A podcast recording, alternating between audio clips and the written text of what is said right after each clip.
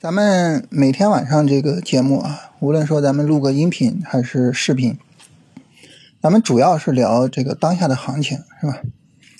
但是我一想呢，你看咱们直播调到周六晚上八点了啊，也就是明天晚上八点，咱们有一个直播，咱们会去聊这个行情啊，聊这个操作啊，什么什么的。哎，那这种情况下，咱们今天要再聊行情，这不就重复了吗？所以我就想，咱们今天这个聊啥呢？哎，刚才呢，把这个读书节目录了一下。咱们这个读书节目呢，现在呃读到了《股市极客思考录》啊，这本书呢是一个关于龙头股操作的书。那现在呢是读到这本书的第二章啊，第二章呢都是聊一些这个思维方式。那今天聊的这个思维方式呢是先透支后还债的思维，也就是说啊，这个股市呢炒作炒的呢会比较凶。炒完了之后，那漫长的下跌，那就是慢慢还债了，就是一地鸡毛，啊，所以股市有这么一个特征，啊，就是这一节呢是聊这个，哎，聊这个呢，我觉得借着这个话题呢，就聊了一下，就我们为什么要去做绝对主线，啊，为什么要去做这个非常强的这种板块？哎，聊完了之后啊，这个我觉得，哎，这个内容很有意义啊，所以呢，就想跟大家分享一下。所以呢，咱们今天这个音频啊，咱们就分享一节呃读书节目的内容，好吧？然后咱们明天晚上啊再去聊这个行情，好吧？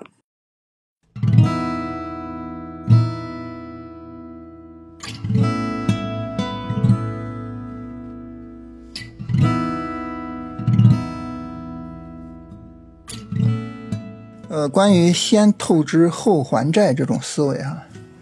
呃，咱们从透支还债啊两个角度上来聊。首先呢，来聊透支这个角度。这个角度呢，我们使用一句话简单的去描述它，就是所有的主线的炒作一定会过头。就如果说啊，我们觉得哎，这个板块它这么涨正合适，是吧？你看这个板块的业绩也很好啊，然后很多股票啊，这个利润增长百分之多少，是吧？然后呢，市场也炒它，哎，炒的和利润增长的幅度也差不多啊，很合适啊，很匹配。那这就不是主线，那对吧？这就不是主线。那什么是主线呢？主线就是我们一看，哎呦，这个板块疯了，然后呢就说，哎呀，这么高了，这这还怎么做呀？没法做呀。然后说这个板块纯炒作，这板块这肯定不行啊，啊，这这是后边这就完蛋。你这么一说。那好了，那这个板块它就是主线，就这种板块就是主线。所以对于我们来说呢，就是有两点思考吧，或者说有两点呃值得我们去讨论的。第一点呢，就是我们做主线啊，不疯魔不成活。如果说这个主线没有疯，它就是一个正经的行情，活不了，成不了主线。你说啊，这个主线哇疯了，那行，它就是主线是吧？它不是说成得了成不了，它就是主线。所以呢，我们在判断主线的时候呢，第一个就这个主线板块呢，它的板块指数可能要疯一下才行啊。这个疯一下，往往就呈现为什么呢？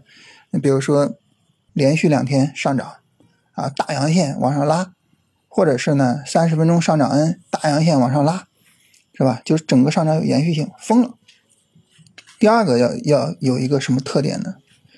就这个板块里的这个强势股，所谓强势股呢，就是百分之二十涨停的，百分之十连板的，然后放量大涨啊，这种叫强势股。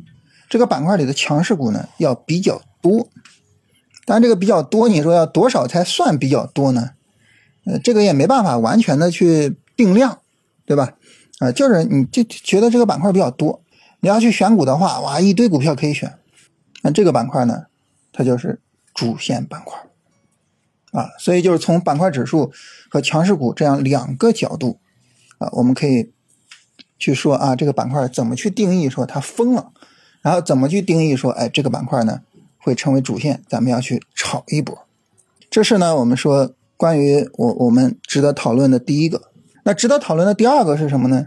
就如果说啊，我们这么给定义的话，你看啊，就是板块指数也疯了，是吧？个股也大涨，那这个时候咱还能做吗？他是不是真的就是说，哎呀，他现在太高了，我不能做，是不是就真的是这样呢？当然我们要考虑一个问题啊，首先第一个，咱们是做调整的，对吧？你做调整的，你就不怕它高啊，所以呢，这不存在说啊太高了不能做，不存在这个问题。第二个是什么呢？板块里的个股啊，它是有轮动的。如果说某一只股票真的太高了，这个真的太高了，不是说它涨得多啊，而是说，哎，拉升回调，拉升回调，拉升回调，就是已经好几波了啊，那我这就就就真的是太高了，是吧？就没法做了。但个股轮动啊，它肯定还有低位的。刚刚开始大涨的个股啊，我们可以去做低位刚开始大涨的个股，所以从这个角度呢，那么我们去说，哎，我不怕它高，所以就是两点，回调是一点，个股轮动是一点，我不害怕它高。大家如果说真的好好去过这些主线啊，你会发现很有意思，基本上每天都有股票在调整，基本上每天都有股票有机会。啊，不存在说啊这个太高了，这所有的股票都太高了，都没法做了，不存在。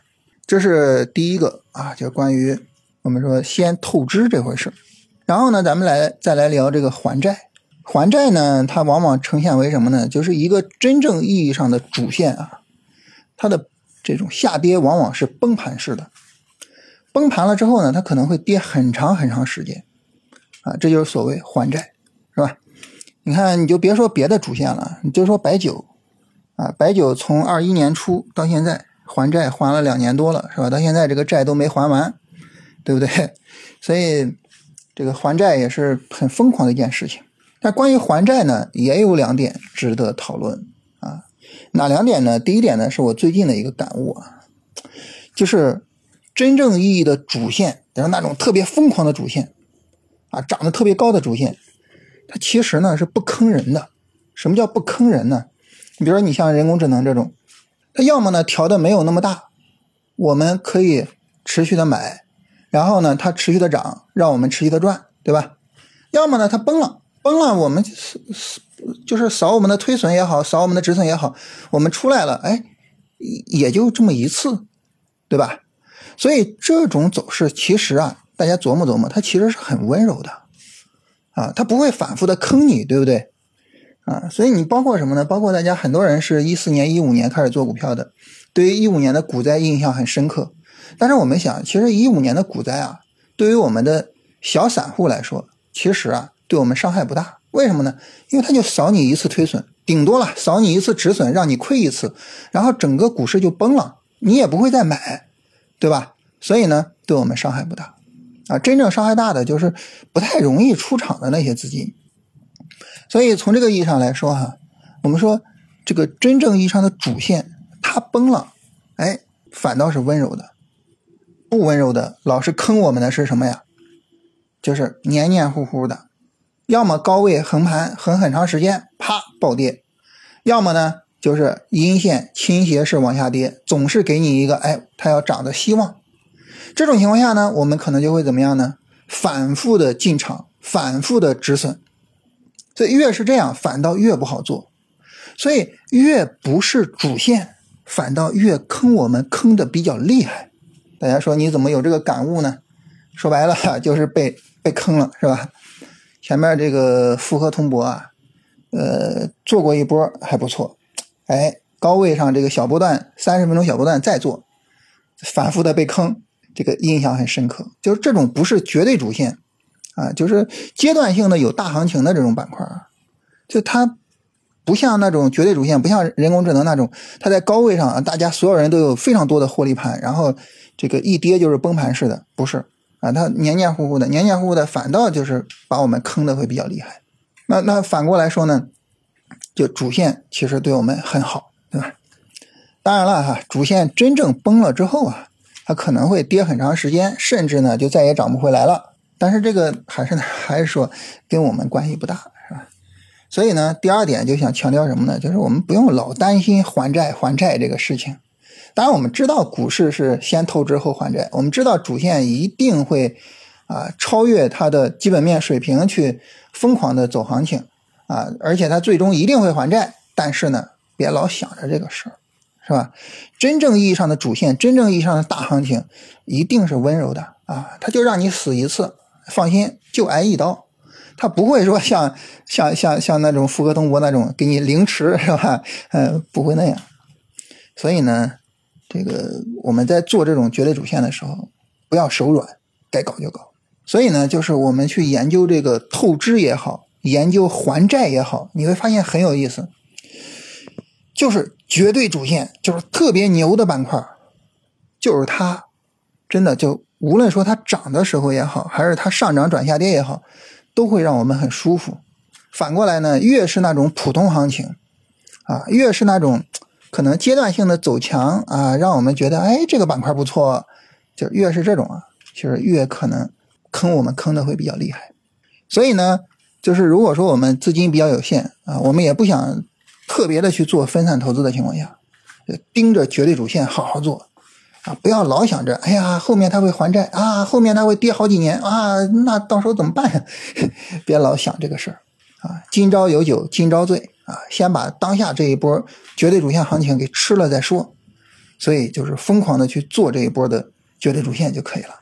市场疯，我们陪着它疯就可以了啊！就是我们的理性不要用在这个地方。所以这是跟大家聊聊这个话题，就是你你真正好好的去对比绝对意义上的主线和其他的板块，你会发现绝对主线无论是在它疯的时候，还是在它崩盘的时候，无论是在它涨的时候，还是在它跌的时候，其实都是让我们很舒服的，而不是反过来，不是反过来。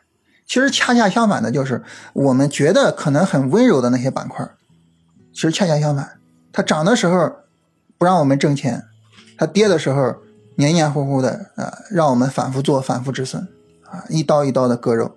所以就是盯着绝对主线做，哪怕说我们做分散投资，绝对主线所占据的仓位也应该是比较大的。呃，这是我就是说觉得今天跟大家分享的。